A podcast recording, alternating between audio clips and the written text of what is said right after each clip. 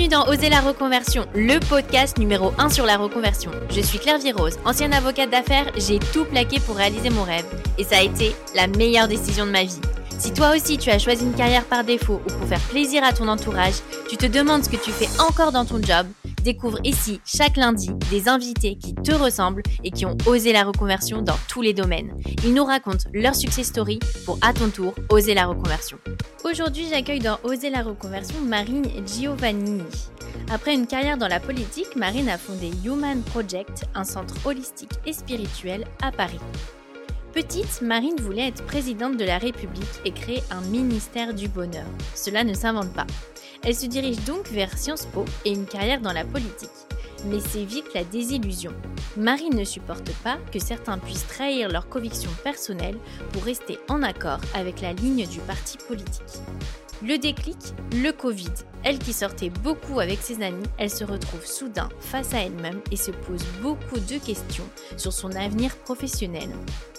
Marine décide de partir au Mexique et c'est un véritable éveil spirituel. Pendant deux ans, elle teste tout et se forme aux neurosciences. Elle fait des massages énergétiques, par au Pérou pour un voyage initiatique avec un chaman dans la jungle, prendre de l'ayahuasca, se forme au Reiki, au bain sonneur au Népal, entre autres. Aujourd'hui, Marine a fondé Human Project avec un studio à Paris, près de République. Au programme de la méditation, des bains sonores, du yoga, des danses extactiques, des coachings et des cérémonies de pleine lune. Un espace global pour augmenter sa fréquence vibratoire, régénérer son mental et se reconnecter à son corps. Alors avec Marine, on a évoqué sa carrière dans la politique, ses désillusions, sa vie d'avant où elle sortait beaucoup pour ne pas voir ce qui lui manquait, son éveil spirituel, ses rêves avec Human Project et aussi la réalité et les difficultés de l'entrepreneuriat. Mais je ne vous en dis pas plus et laisse place à ma conversation avec Marine. Bonjour Marine, bienvenue dans Oser la reconversion, je suis ravie de t'accueillir. Bonjour, je suis trop contente d'être là. Alors, est-ce que tu peux te présenter? Oui, bien sûr. Donc moi, c'est Marine. Euh, actuellement, j'ai 32 ans et je vis euh, ben, à Paris. Euh, j'ai créé un studio holistique qui s'appelle Human Project et euh, dont le but est euh, de justement, euh, en fait, permettre aux gens de trouver l'éveil dans tout dans le quotidien, de trouver en fait planter des petites graines pour que ben, les personnes puissent justement mettre de la conscience dans leur quotidien et ben, se sentir mieux un et puis deux être mieux aussi avec le monde. Alors, c'est assez, euh, c'est assez euh, dingue parce que tu, tu décris comme euh, se sentir plus humain grâce à, Human Project. Donc, j'ai hâte d'en savoir un petit peu plus. Mais alors, d'abord, tu vas nous raconter ce que tu faisais avant. Alors, avant, moi, j'ai fait plein de choses. J'étais, je me suis jamais trouvée professionnellement.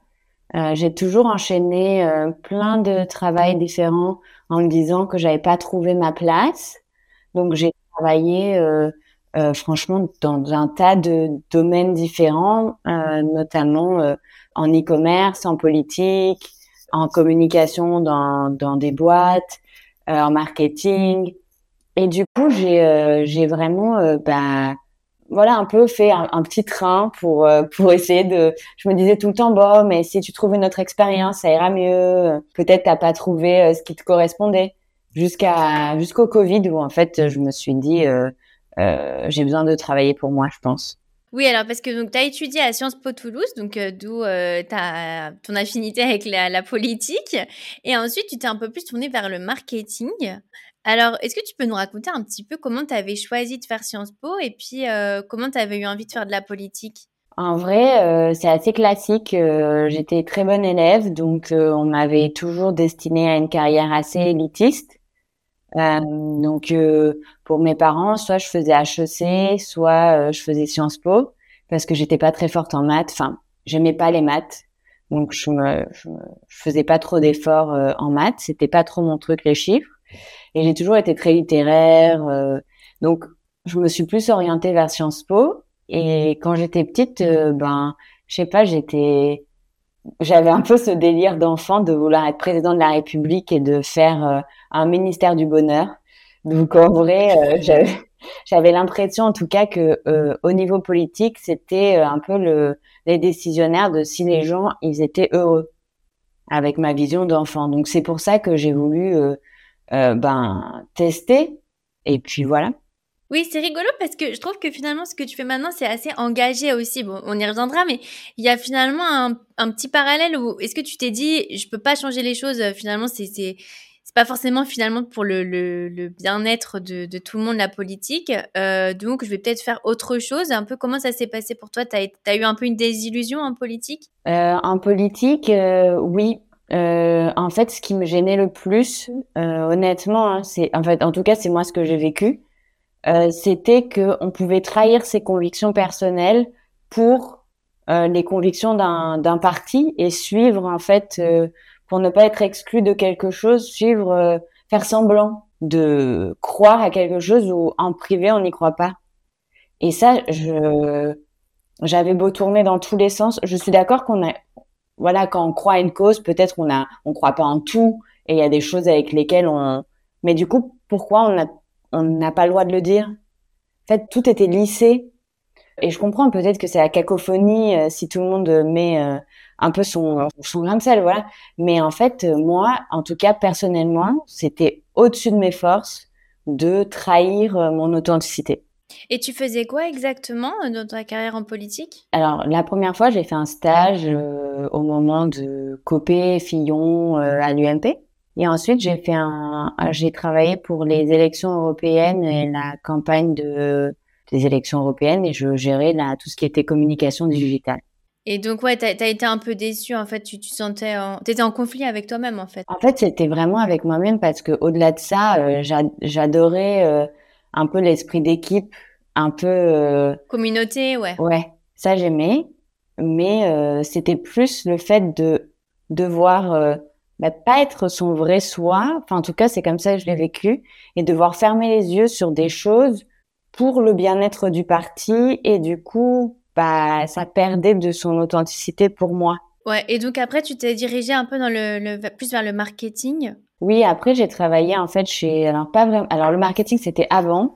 Et après en fait je me suis j'ai été euh, embauchée par euh, Villemotte et Associés qui est un cabinet d'architectes pour euh, faire tout ce qui était du business développement et euh, travailler euh, à développer en fait l'image du cabinet. Mais le Covid était arrivé, enfin ça a été une drôle de période, toute cette période-là où du coup les priorités ont changé. Et c'est vrai que que ce soit dans la com ou des choses comme ça, de suite, on va dire que c'est un peu les premiers trucs qui pêchent parfois quand il y a une crise. On se dit bon ben on n'a plus trop le temps de faire du superflu même si ça ne l'est pas. Hein, mais euh, voilà, il y a eu, il y a une sorte de désintérêt de de toute la partie qu'on m'avait confiée et moi de désintérêt de travailler pour euh, quelque chose qui ne qui avait pas de sens. Ouais, qui avait moins de sens que qu'en fait vraiment le Covid, je me suis dit mais est-ce que je vais travailler jusqu'à 65, 10, je sais même pas quel, combien.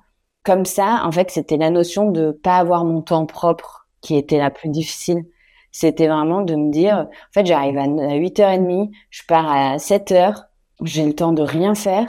Et en fait, je suis dans une espèce de robotique de vie où même si j'ai, euh, euh je sais pas, je dois aller à la poste à 16h, je dois me justifier. Euh, si j'ai fini un jour à 17h, j'ai plus de travail, je dois me justifier.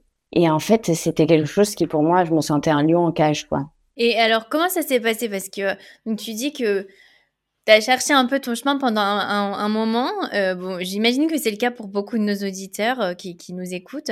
Avec le recul, tu vois, quel conseil tu donnerais quand on est un peu perdu comme ça, quand on enchaîne? Qu'est-ce que tu conseillerais de, de s'arrêter finalement? C'est bien en même temps d'essayer plein de choses. Qu'est-ce que tu conseilles un peu avec le recul sur cette période? Avec le recul, euh, bah, c'est compliqué parce qu'en gros, on est vraiment euh, des personnalités différentes.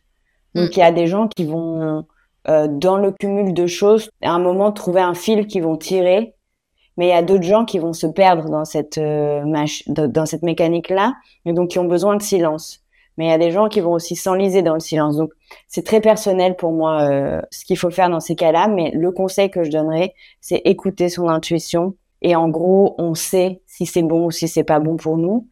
Et en fait, c'est de peu importe la manière dont on le fait, mais de faire le premier pas. Et en gros, une fois qu'on a fait le premier pas, c'est comme si la machine, elle était un peu euh, enclenchée et de faire confiance en fait, de faire confiance que quand on choisit avec notre cœur, ben peu importe le temps que ça va prendre, la sécurité dont on a besoin à côté, parce que des fois on, on continue de travailler mais on développe, donc forcément on n'a pas la même énergie que si on fait que ça. Et du coup, ben peu importe le temps que ça prendra, ça va nous amener vers quelque chose qui nous est plus destiné. Et alors, comment ça s'est passé pour toi? Donc là, tu t'arrêtes au moment du, du Covid.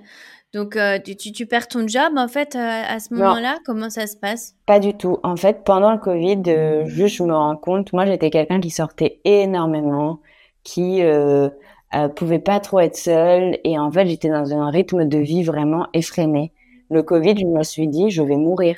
Je vais crever je pouvais pas passer une soirée. Euh, alors un lundi c'est allé, mais c'était mort. Un vendredi sur mon canapé, j'avais le FOMO euh, comme euh, jamais. Donc pour moi, un week-end bien rempli, c'était un week-end où j'ai pas vu le jour, quoi. Donc on partait de loin, et en fait je me suis retrouvée à aller chez mes parents dans le sud de la France et avoir rien à faire, rien. Et en fait j'ai adoré. Je me suis retrouvée vraiment d'arrêter de boire, d'arrêter de sortir. J'avais l'impression que mon cerveau, il se, c'est comme si on enlevait un nuage et que j'avais enfin les idées claires. C'est comme si je faisais que mettre des rustines sur un gros trou pour pas le voir. Mais le Covid, il m'a fait voir qu'en fait, euh, il y a un trou, il faut changer le pneu, en fait, ça va pas. Ouais, ouais, non, mais c'est vrai qu'en plus, c'est le cas pour beaucoup de Parisiens. Hein. Le côté, euh, je travaille beaucoup, tous les soirs, je vois plein de gens différents. Euh, et puis, en fait, tout le monde a cette même routine. Donc, on se dit que finalement, bah, c'est OK. Et en fait, on, fait plein de choses pour, pour s'empêcher de se poser les bonnes questions, en c'est exactement ça. Et en fait, du coup, j'ai continué, après le Covid, pendant six mois, j'ai continué à faire ma vie d'avant, mais sans plaisir. J'étais plus à ma place, je pouvais plus. C'est comme si tout d'un coup j'avais vu un éléphant dans le salon et que j'essayais absolument de le faire disparaître, mais je pouvais plus. Il était là. Donc j'ai décidé de partir voyager, de faire une pause. Moi, je finissais mon, j'avais fait 18 mois de CDD, donc je finissais mon CDD en décembre, et je m'étais dit tiens, euh, c'est l'occasion idéale pour partir voyager. Donc ils m'ont gardé en freelance, donc ça m'a donné un peu de sécurité pendant quelques mois. Et moi, je suis partie au Mexique. Je devais rester euh, un mois et demi. Je suis restée quatre mois. Je suis rentrée, j'ai déménagé de Paris, j'ai arrêté mon freelance. J'avais besoin de me retrouver face à moi-même pour savoir ce que j'avais envie de faire. Et en fait, ce face à moi-même, je pensais qu'il allait durer euh, pas très longtemps. Et en fait, il a duré euh, bah, deux ans. Ah ouais. Ouais, deux ans de, de formation, deux ans de réflexion, deux ans de énorme travail sur moi. Et en fait, de déconstruction totale de de ce que je pensais euh, vouloir que ce que je pensais être. Euh, et en fait, euh, mais dès les premiers moments de break, j'ai su que j'allais créer Human Project. Mais je ne savais pas ce que Human Project serait. J'avais juste mon contenant. Et petit à petit, au cours des deux ans, ça s'est euh, ça s'est euh, rempli. Je me suis formée au Reiki, je me suis formée euh, en coaching en neurosciences, je me suis formée en en sound thérapie. Et en fait, petit à petit, ben j'ai commencé à à recroire en quelque chose. Et l'année dernière, euh, je m'étais dit mon rêve c'est d'avoir un centre. Et l'année dernière, euh, j'ai, on m'a proposé un lieu et je me suis dit mais c'est une blague. Le lieu est, on dirait qu'il est fait pour ça. Et euh, c'est parti comme ça. Et c'est au Mexique que tu as découvert un peu tous ces soins holistiques? Complètement. Je connaissais rien. Vraiment, j'avais fait une fois de l'acupuncture quand j'avais peut-être 16 ans parce que on m'avait j'avais un problème, enfin mal au dos, euh, de d'être sur la chaise de cours, euh, mais euh, franchement, je me rappelle, on était allé, il nous avait proposé une méditation avec ma mère, on y était allé, on a dû partir tellement on était en fou rire. Enfin, j'étais pas trop dans ce truc-là. Et en fait, au Mexique, oui, la première fois que j'ai rencontré une, une, copine de copine là-bas, qui était à fond dans tout ce qui était cérémonie d'ayahuasca, etc. Ouais, parce qu'ils font beaucoup là-bas tout ce qui est chaman. Euh. Et en fait, euh, j'ai commencé mon premier truc, ça a été un, un soin, un massage énergétique. Et euh, je me suis fait super chier. C'était hyper long. Je sentais pas grand-chose. Et à la fin, le mec m'a dit, ça va?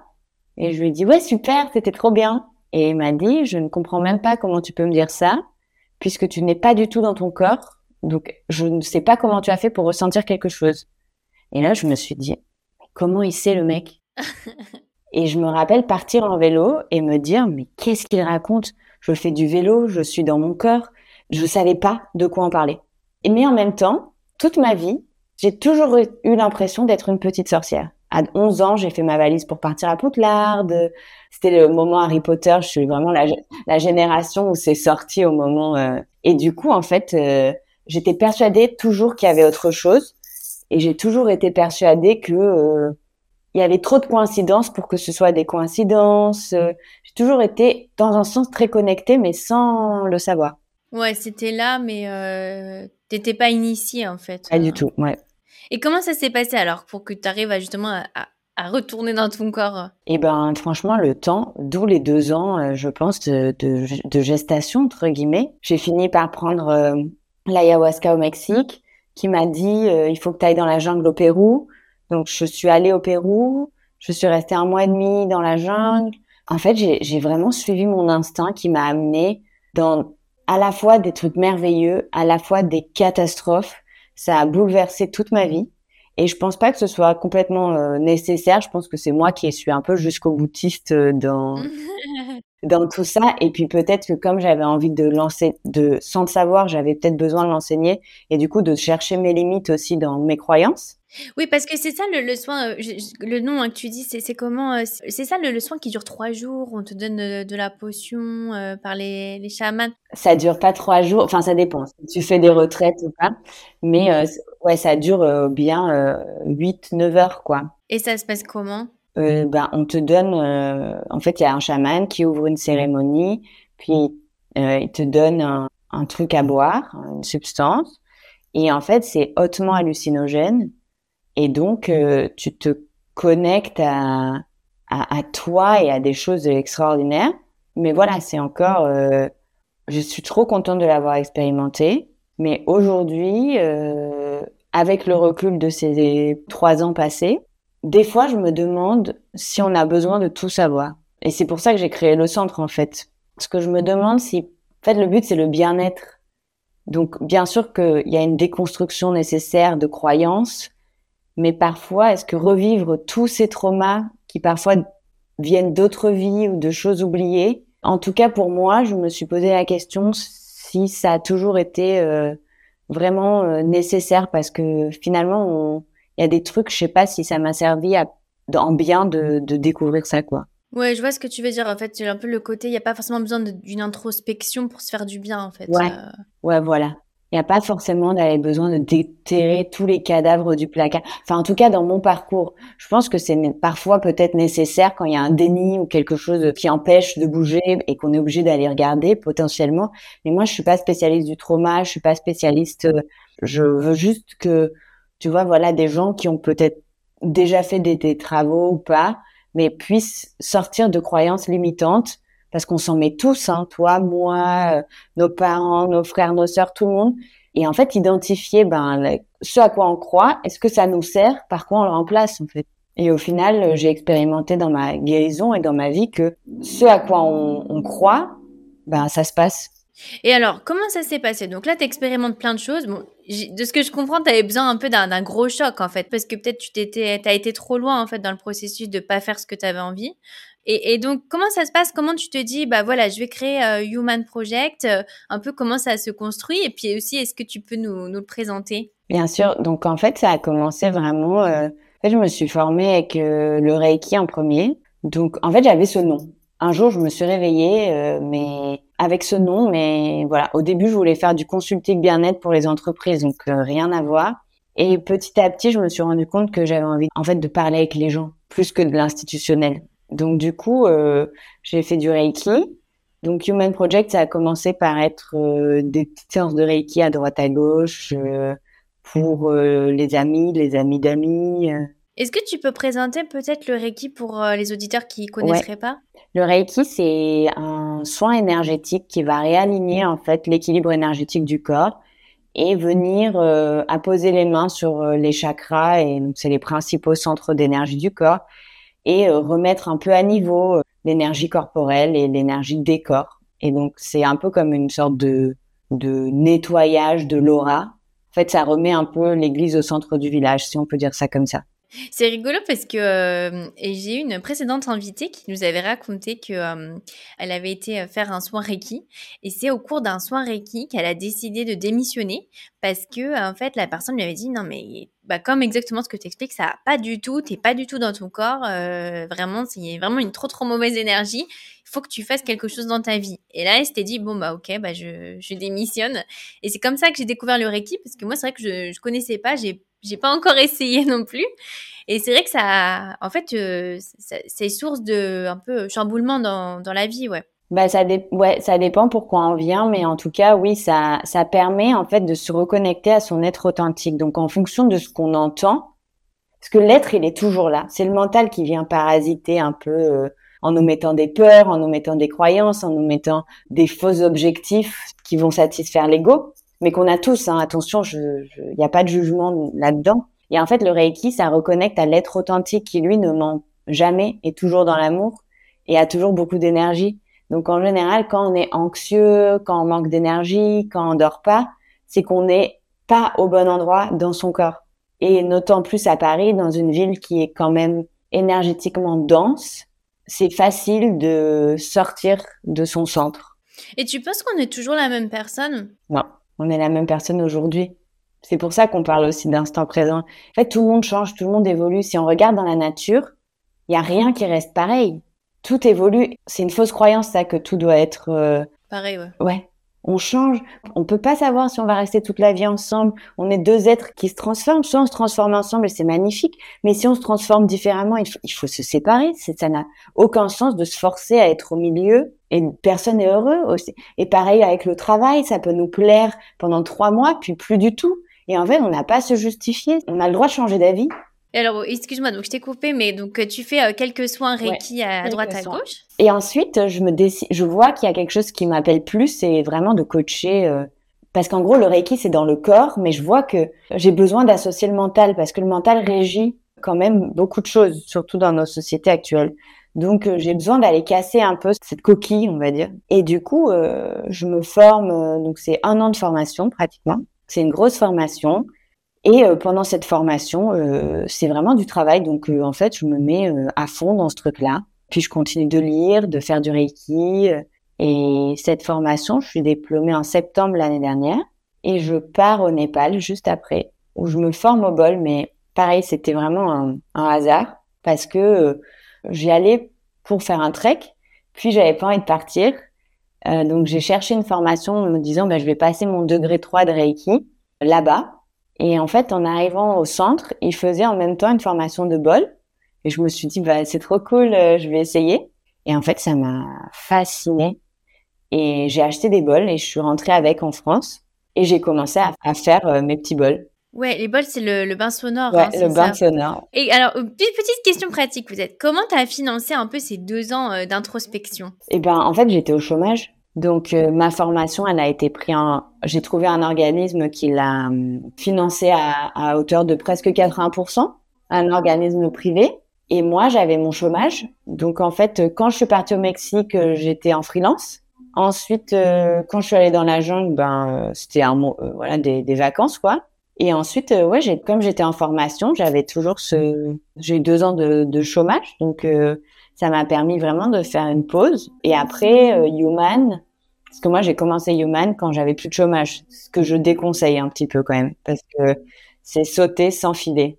Mais bon, si on en a besoin, au final, voilà, c'est comme ça, c'est la vie. Mais c'est vrai que c'est du stress quand même. Je, je vais pas mentir, j'ai été très stressée euh, au début. Et en fait, euh, quand j'ai commencé Human, c'était mes économies personnelles que j'avais gagnées euh, ben, en travaillant depuis quelques années.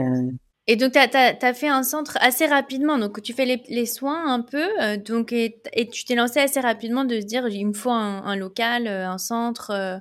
et c'est beaucoup d'investissement quand même de, se lancer directement avec, avec un centre. Ouais. Ah oui, en plus, j'avais pas de communauté. Moi, je sortais nulle part. Non, en vrai, c'était sportif. Mais moi, j'ai une, vraiment, j'ai une croyance. Alors, attention, ça m'a mis quelques cheveux blancs parce que je fais très attention aussi que les gens croient pas que c'est tout beau, tout rose. C'est pas parce qu'on essaye et que ça marche que il euh, n'y a pas eu de moments euh, compliqués. Il y a eu des moments de panique totale. de pleurs pendant quatre jours, à me réveiller la nuit, à me dire mais qu'est-ce que j'ai fait? Parce qu'en gros, j'avais cette croyance de Marine, si tu mets la barre plus haut, tu vas sauter plus haut. Et je me disais, t'es obligé. Ça peut pas être autrement. Si tu crois en toi et que tu te mets cet objectif et que tu le sens bien, tu vas y arriver. Et du coup, j'ai dit, vas-y, je signe le bail. Je...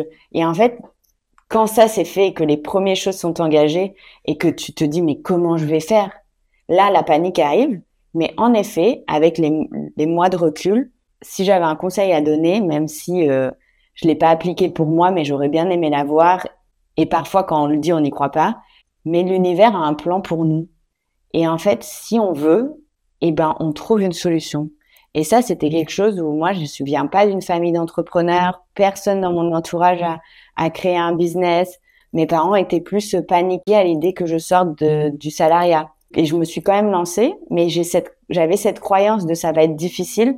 Et en fait, ça a été difficile. c'est vrai. Donc, tu as, créé Human Project. Donc, c'est un, pour peut-être le décrire, c'est un centre holistique et spirituel à Paris, donc euh, à, côté de République. Et euh, tu fais de la danse extatique. Alors, tu vas nous raconter après euh, ce que c'est, ce que je connais pas du tout, du bain sonore, yoga, méditation et coaching. Donc, c'est vraiment très complet. Et peut-être, est-ce que tu peux nous dire comment ça fonctionne? Est-ce qu'on peut aller? Est-ce qu'il faut s'inscrire à des cours? Un petit peu, voilà, si on a envie de, de tester Human. Oui, alors en effet, donc on a mis en place toutes ces pratiques. Et puis euh, euh, les cours sont ouverts, euh, oui, sur le site. Euh, on peut prendre à l'unité, on peut prendre. Il y a une formule aussi d'abonnement avec des cours illimités. Il y a plein de choses qui sont mises en place. et on a aussi une application sur Apple Store, quoi, qui s'appelle Human Project et c'est encore plus clair, je trouve, que le site internet. Et en fait, on voit tout, la description des cours, et on peut venir en réservant un cours n'importe quand et puis se présenter chez nous. Et on peut, on peut venir sans s'inscrire? Non, parce que peut-être c'est un peu caché. Donc euh, si vous avez pas les, si vous inscrivez pas, vous n'avez pas les codes. Et sans code, c'est c'est pas trouvable. C'est pas du tout euh, sur rue. C'est dans un comme un appartement. Ah oui, ok. Et alors, est-ce que tu peux nous présenter la danse extatique? Oui, la danse extatique, c'est vraiment une pratique euh, euh d'expression du corps. Moi, je l'associe presque à une session de thérapie parce qu'en gros, notre corps, il emmagasine euh, toutes les émotions qu'on a sont stockées euh, dans, dans nos corps.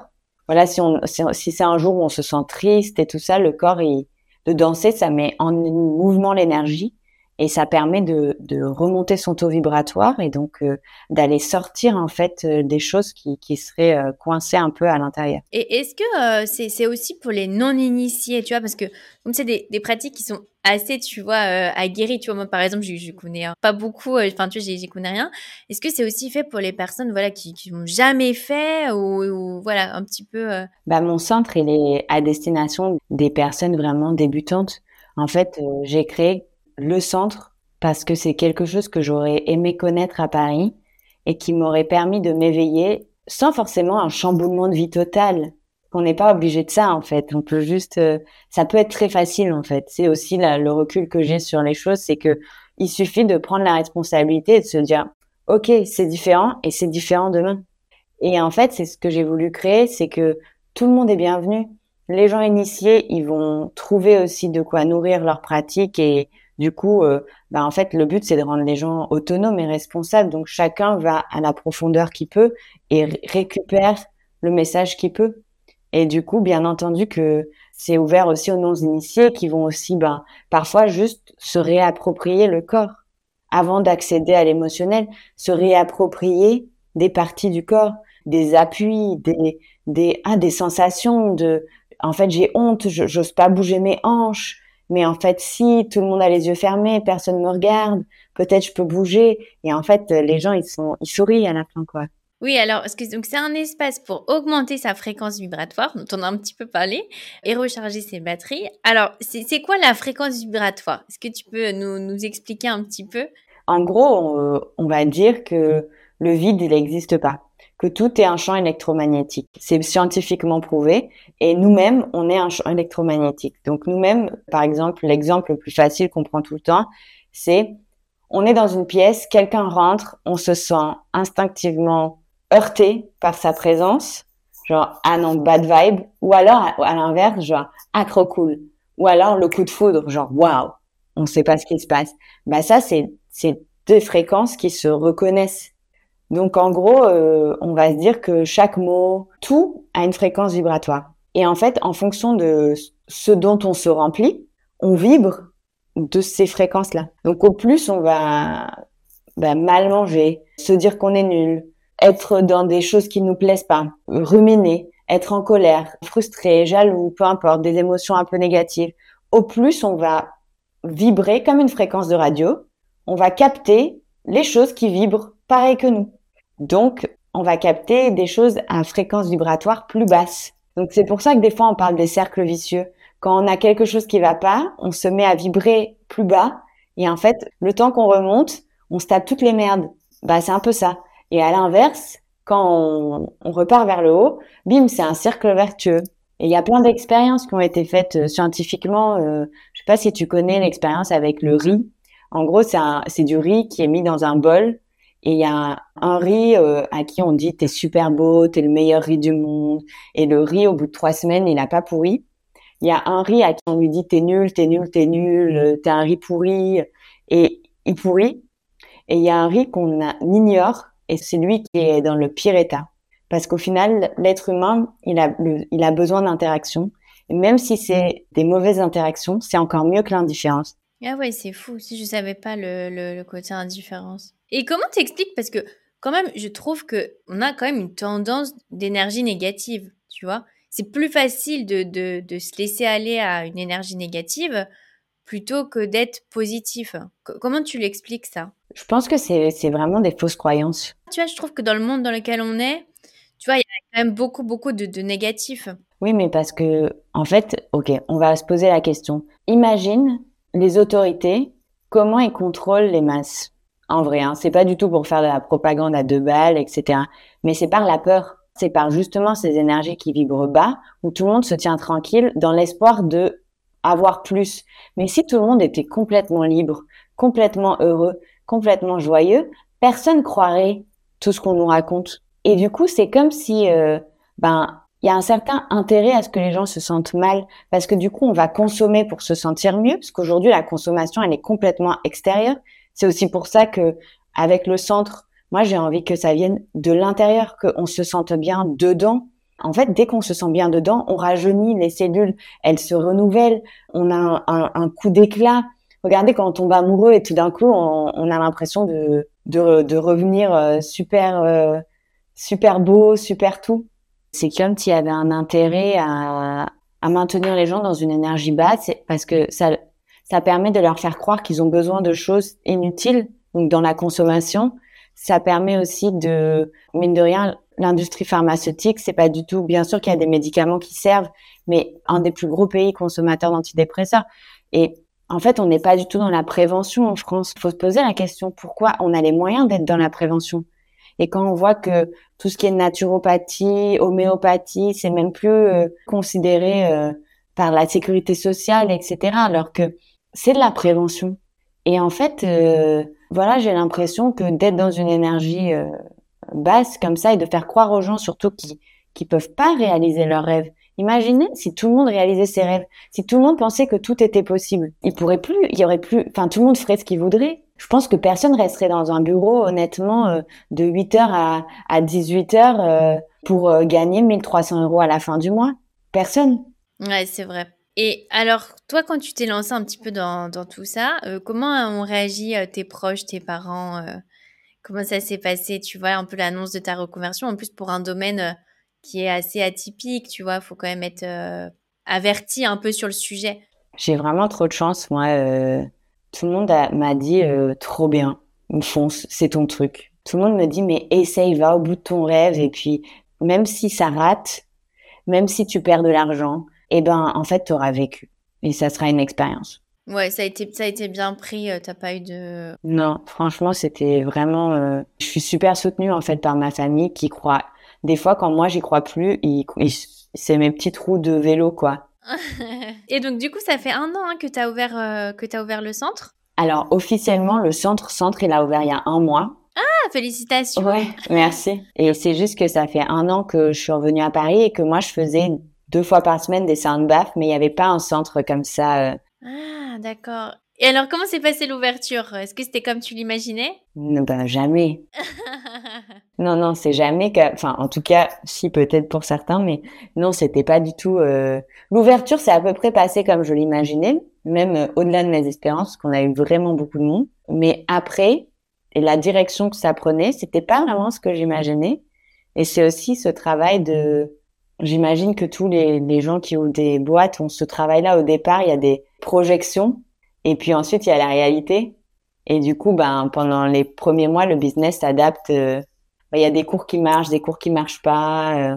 Ouais, il y a un côté business qui est un peu rentré dans le dans le l'équation quoi. Ouais, c'est obligé. Franchement, c'était un truc où j'avais presque la culpabilité de le faire et en fait, euh, ça fait partie aussi du il y a un loyer à payer à la fin du mois, ça fait aussi partie de l'équation et je suis obligée de mettre des casquettes que j'apprécie pas forcément. Oui, euh, j'avais lu comme ça qu'en fait, l'entrepreneur et du coup le, chef d'entreprise, en fait, c'est lui qui va faire toutes les tâches que soit les autres peuvent pas faire ou soit ne veulent pas faire. Et donc, en gros, bah, à la fin, s'il faut bah, nettoyer les toilettes, par exemple, et qu'il y a personne pour le faire, bah, c'est lui qui va le faire, quoi. Et on n'imagine pas un peu ça, mais c'est vrai qu'il y a ce côté, bah, à la fin, c'est chez lui, quoi. Donc, c'est à lui de le faire, quoi. Oui, il y a une responsabilité énorme sur les bras de ben, je sais pas, t'as prévu un week-end, il y a un atelier, il y a personne pour donner les clés, ben tant pis, t'y vas pas quoi. Enfin, c'est des trucs euh, tout bêtes, mais qui des fois, euh, voilà, tout est sur tes épaules. Et t'es heureuse aujourd'hui? Ça veut dire quoi être heureuse euh, En fait, je suis, je suis assez fière de ce que j'ai monté. Je suis contente d'être au début de, de mon chemin, mais il y a, je suis pas encore arrivée là où je voulais arriver. Et du coup, euh, je suis encore dans une phase de, de tension un peu et de, de stress de début. De, il y a, y a pas de rythme de croisière encore. Pour être vraiment dans la transparence totale, c'est encore très incertain. Enfin, c'est un, c'est un peu, euh, ça fluctue. On doit s'adapter tout le temps. Euh. et du coup, je pense que oui, si je me connecte vraiment à mon cœur, je suis trop fière et trop heureuse de ce que je fais. Mais c'est un peu encore euh, où je retiens encore un peu mon souffle. Je suis pas encore à, dans, ce, dans cette phase un peu de d'apaisement, de, de... Ça y est, c'est fait. Ouais. C'est normal dans toutes les reconversions. Je pense que les débuts sont toujours un peu compliqués parce que c'est vraiment bah, beaucoup de changements en fait. Donc euh, il y a beaucoup de, de, nouvelles choses à mettre en place. Et euh, quand on se lance en, entrepreneuriat, c'est aussi encore plus euh, plus compliqué. En fait, je pense qu'on est autant excité que en même temps euh, stressé, quoi. Enfin, c'est les, les, deux vont de pair un peu. Puis il y a une, comme une nouvelle identité. Oui, il y a une sorte de, comme tu disais tout à l'heure, est-ce qu'on change? De se reconvertir, ça nous change forcément puisque c'est, ça vient réveiller des, des peurs, des rêves, de l'instabilité qui, euh, bah, quand on l'a pas fait, parfois on peut pas se rendre compte de ce que ça va entraîner comme changement dans nos vies. Ça va changer aussi notre vibration. Moi, je trouve, moi c'est le meilleur cadeau que je me suis fait, mais mais ça empêche que moi c'est difficile. Enfin, en tout cas pour moi, je trouve ça difficile.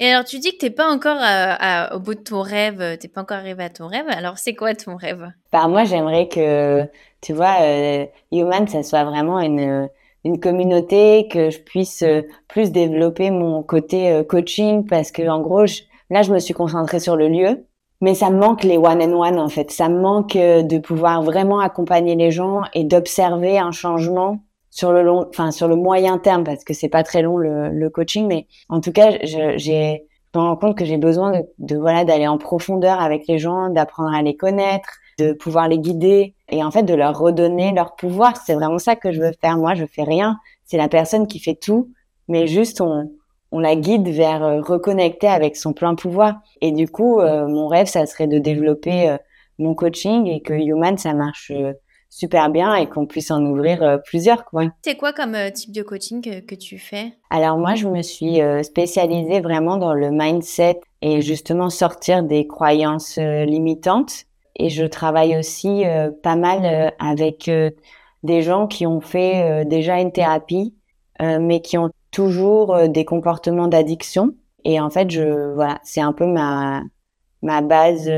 ça fait écho en fait à mon à mon parcours et c'est là où je sais le mieux accompagner les gens pour trouver des solutions et, et casser en fait des programmes que c'est des programmes en fait qu'on a dans, dans la tête et casser ces programmes-là pour avancer parce que des fois on a fait une thérapie, on sait ce qui se passe, mais ça change pas. Et c'est pas la volonté, c'est pas qu'on veut pas, mais c'est juste que c'est comme si euh, on avait un chemin dans le cerveau et tant qu'on le déprogramme pas et qu'on change pas les câblages, euh, dès qu'il y a quelque chose qui va s'allumer, hop, on va refaire la même chose. C'est un peu le, le récompense, euh, stimuler, récompense, stimuler, récompense. On peut savoir que c'est ça, pour autant, pour l'arrêter, il faut des, des solutions. Et euh, tu, tu couples ça au soin Reiki, du coup? Ouais, ouais. Et tu fais aussi à distance le, du coaching? Oui, oui, oui. À distance, j'en fais aussi, euh, bien sûr. Moi, je mettrai de toute façon tes liens pour les auditeurs si jamais euh, ils veulent euh, se faire coacher euh, par toi. et donc, est-ce que donc tu, tu, disais que c'était pas forcément comme tu l'avais imaginé. Alors, qu'est-ce qui t'a peut-être surprise un peu dans, dans ta reconversion dans l'entrepreneuriat? Euh, ce qui m'a surprise, c'est justement ces peurs qui ont ressurgi vraiment de sous le placard. Euh, moi, je pensais avoir confiance en moi, mais en fait, c'était un masque de confiance que je m'étais créé. Donc, j'ai dû vraiment faire face à, à, un gouffre de peur. Donc ça, ça m'a surpris. T'avais peur de, de, quoi, du coup? De manquer d'argent euh... Ouais, le financier. L'instabilité financière, en fait. Et ça, je pensais que j'allais gérer. Et en fait, des ça a mis du temps à ce que la peur devienne plus rationnelle parce qu'en fait c'était irrationnel. C'est-à-dire que même si j'arrivais à payer mes factures, j'avais peur. Et je suis encore un peu dans cette énergie de au cas où. Donc j'ai du mal à dépenser l'argent que je gagne parce qu'on ne sait jamais quand ça va s'arrêter. Mais en fait, euh, je pense que c'est normal et que on apprend. Mais il y a ce côté-là qui m'a surprise. Il y a aussi le côté où quand tu lances ton entreprise, tu penses quand même à la place de tes clients ou de tes des gens. Tu te dis tiens, c'est ça qui va marcher, ils vont aimer ça. Et en fait, tu es surprise parce que le résultat, c'est pas forcément ce que tu avais pensé, quoi. Les gens, ils sont, ils aiment pas forcément ce que toi t'adores. Ils pensent pas forcément que, euh, ils viennent pas forcément pour la raison que tu penses qu'ils viennent. Enfin, tu vois. Et alors, quel conseil tu donnerais justement pour euh, voilà, quand on a des peurs, des croyances limitantes, alors c'est l'objet de ton coaching, hein, bien sûr, mais est-ce que tu aurais peut-être un premier conseil pour essayer de, de, dépasser ça par soi-même, tu vois, pour les auditeurs, si ils ont, tu vois, un peu un petit, blo un petit blocage comme ça? Ouais. Alors déjà, quand il y a, déjà, c'est identifier la peur. On a peur de quoi? Les émotions qui viennent avec cette peur. Et moi, ce que j'aime bien faire, c'est dérouler. Et si ça arrive? Et si ça arrive, qu'est-ce qui se passe? Pour aller vraiment au fond parce que souvent, on a peur et quand on déroule, déroule, déroule, déroule, ce qui arrive, c'est mourir. Parce qu'en fait, c'est ça la, plus, la peur la plus fondamentale. Et du coup, de dérouler tout ça et en face, de faire comme trois colonnes. Au milieu, de se dire, OK, quelles sont les croyances qui sont liées à ces peurs? Par exemple, je sais pas, j'ai peur... Euh... Bah, manquer d'argent euh, quand je me reconvertis, c'est aussi une bonne peur. Ouais, voilà. J'ai peur de manquer d'argent. Et en fait, de voir les croyances. Est-ce que c'est, euh, ben, euh, je crois que ça va être difficile. Je crois que euh, euh, je suis pas assez bonne. Je crois pas en mon projet. Vraiment aller gratter toutes les croyances négatives qu'il y a autour de cette peur. Et ensuite, bah, de trouver les pendants positifs et des actions qu'on peut mettre en place pour dire, bah, en fait, je crois pas en mon projet. Qu'est-ce que je peux faire pour euh, bah, corriger ça, en fait? quelle action va me faire me sentir mieux? Est-ce que c'est euh, un coup de fil à un ami, mettre en place un plan financier, de demander à un comptable, de j'en sais rien, il y a plein de solutions après à, à mettre en place euh, pour ça quoi. Et tu penses que c'est possible d'avoir aucune peur, aucune euh, croyance limitante? Non. non, franchement non, je pense pas parce qu'on est tous conditionnés par euh, ce qu'on entend, ce qu'on vit, ce qu'on voit. Maintenant les réseaux sociaux, c'est c'est pas du tout une, une critique des réseaux sociaux mais je trouve que on voit pas la réalité en fait sur les réseaux sociaux. Et du coup, euh, c'est pour ça que euh, moi, il y a plein de gens qui me disent ouais, ça cartonne Human, tu l'as lancé il y a un mois, c'est fou, trop bien, félicitations. Et moi, je dis merci, bien sûr, parce que c'est vrai. Mais d'un autre côté, c'est aussi difficile. Et c'est ça que je veux communiquer, c'est que on n'a pas besoin de faire semblant en fait. On peut à la fois être heureux et à la fois avoir peur. On a plein d'émotions qui nous traversent tout le temps. Et euh, c'est pas parce qu'on a peur qu'on n'est pas heureux, c'est pas parce qu'on est triste qu'on n'est pas heureux, c'est pas parce qu'on est angoissé qu'on n'est pas heureux. Ça peut cohabiter à l'intérieur et, surtout en étant entrepreneur et surtout au début de, dans un changement, ben un changement c'est de l'instabilité, c'est donc euh, ça se c'est des c'est comme s'il y avait un peu des vagues quoi, c'est un, une sorte de machine à laver et et ben ouais, on a le droit de changer d'émotion euh, trois fois par jour et c'est pas grave en fait. Alors, dernière question, c'est toujours la question de la fin. Quel est le meilleur conseil qu'on t'ait donné? Euh, Le meilleur conseil qu'on m'ait donné, franchement, c'est de que quand il y a une situation qui me qui est épineuse et quand euh, vraiment, voilà, il y a quelque chose qui me dérange, c'est de regarder ce qui est en miroir avec moi-même. Donc, c'est-à-dire que quand il y a quelque chose chez quelqu'un où je vais pas supporter, je vais me dire, OK, qu'est-ce que ça révèle chez moi? Pourquoi ça me met autant en colère? Et qu'est-ce qui se passe à l'intérieur? En fait, qu'est-ce qui est juste pour moi? Où je me situe par rapport à ça, en fait? Donc, par exemple, je sais pas, il y a quelqu'un qui va, euh, ben, annuler euh, au dernier moment et ça me met en colère. Et en fait, ça vient toucher comme une estime de moi. C'est ça qui me met en colère, c'est mon ego qui est en colère. Oh, comment on pourrait me faire ça? Et du coup, en fait, de le voir, eh ben, je me dis, OK, donc je suis pas en colère contre la personne. La personne, si elle a annulé au dernier moment, c'est qu'elle a eu la possibilité. Donc peut-être que la prochaine fois, ben, je dis que toute séance annulée moins de X temps à l'avance est due. Et comme ça, c'est juste pour moi, je me déplace pas pour rien. La personne, ben, quand elle prend un contrat, enfin, quand elle, elle prend une séance, elle sait. Et donc, si elle annule au dernier moment, eh ben, elle paye. Et en fait, tout est du coup plus facile plutôt que de s'énerver, de se dévaloriser. Et j'ai pris cet exemple, mais c'est, ça peut être tout. Euh... Oui, oui. Par exemple, quelqu'un nous dit quelque chose, on le prend super mal, et en fait, c'est parce que, bah, au fond de nous, on a quelque chose qui vraiment, euh, qui nous fait réagir instinctivement, euh, très négativement. En fait, il y a plus que juste la petite réflexion souvent. Ouais, bah, en tout cas, c'est vraiment un, super conseil. Euh, un grand merci Marine pour euh, tout ce que tu as partagé. Euh, déjà, je trouve que ta façon de parler très calme, ça fait du bien, ça, ça apaise aussi. Donc, je mettrai les liens pour les auditeurs qui voudraient découvrir ce que tu fais et puis peut-être prendre une séance avec toi, donc à Human Project. Super, bah merci beaucoup en tout cas, c'était super. Si vous avez aimé l'épisode, abonnez-vous et laissez-moi un commentaire si vous écoutez l'épisode sur YouTube. Et si vous écoutez l'épisode sur Apple Podcast, Spotify ou Deezer, abonnez-vous et laissez une note 5 étoiles et un avis. C'est ce qui donne le plus de visibilité à ce podcast. N'hésitez pas à en parler autour de vous et à partager l'épisode sur les réseaux sociaux pour aider un plus grand nombre à oser la reconversion. Si vous souhaitez suivre les dernières actualités du podcast, rendez-vous sur notre compte Instagram oser la reconversion et pour prolonger la discussion, rendez-vous sur notre groupe Facebook dédié aux auditeurs. Ensuite, si vous cherchez toutes les notes avec les références, allez dans le détail du podcast. Si vous souhaitez devenir annonceur, me proposer un invité ou me poser des questions, je serai ravie d'y répondre par mail à l'adresse partenariat avec un s